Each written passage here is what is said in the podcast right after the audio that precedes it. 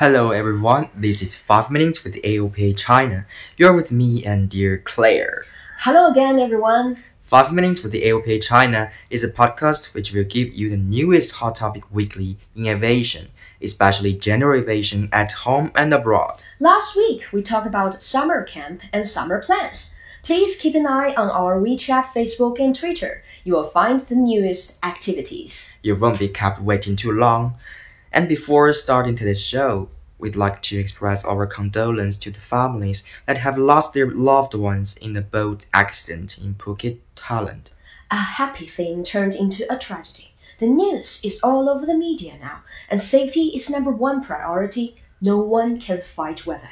It is same in aviation industry. Safety is top priority. So please don't be so mad when your flight is delayed due to bad weather. It is rainy season now. June, July, August are the months with a lot of rain in China. And my hat to those aviation professionals who are working on the front line. When passengers are waiting, the staff from the airports and airlines, and many more, they are working. They are not resting or sleeping, so maybe they are more anxious to finish the work and go back home and rest. So put your foot in others' shoes for some time, and the travel time will be easier. For GA pilots, a beautiful day for flying is more than enough. Yes, and some aircraft have limitations operating under certain conditions. Weather is one of those certain conditions that you should take into consideration.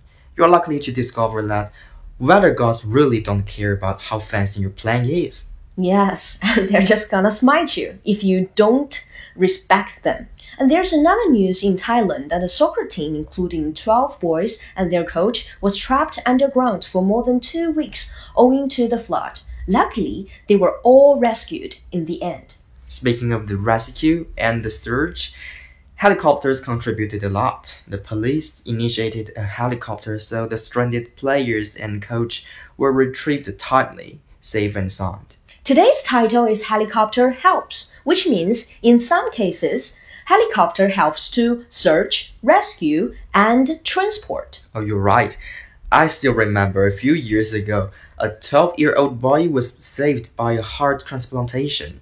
Rainwood Bell helicopter, I guess I remember, if I remember correctly, helped with the transport from airport to Anzhen Hospital within 10 minutes. That's something. Stories like that was very, very inspiring, and with the support of 120 helicopters, helped the medical operation in many ways. But it is said that helicopter operation risk is also relatively high. Ah, that is true. And we mentioned the helicopter accident in Kunming, Yunnan province last month. It was a sad story, while the crew was on their way to save others' lives. Oh, that's. But what is the cause of the accident?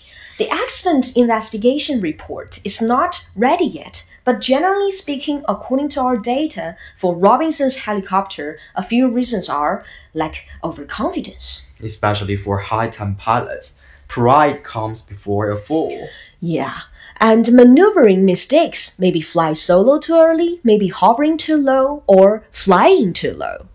So the collisions into wires, that can be another dangerous situation. Ah, that's right. Fly safely, everyone. And take your training to get ready for the flight. I've heard the heart transplantation plan is a Bell 407. Yeah, on, on the cover of this episode, you can see two Bell 407. Seven seats with a cruising speed of 250 knots. Yeah, great plan.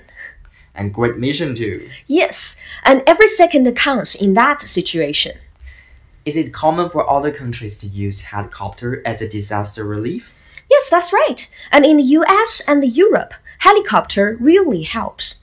AOPA as a community involves a lot. I was going to meet Secretary General of IAOPA in Montreal last year, but he was busy with his helicopter fleet helping to face Hurricane Harvey, so we missed each other. So it seems the US is really very advanced as a helicopter operations. There's a long way for us. Ah, that's right. Dear listeners, if you are interested in helicopter helps and want to know more information about it, or if want to pride share us with your story. Don't hesitate to send us comments and messages. That brings us to the end of today's 5 Minutes with AOPA China. Please follow us on WeChat, Facebook, and Twitter, and let your friends know about us too. Yeah, you can also contact us through the email info at aopa.org.cn. See you next time. See you and have a nice weekend.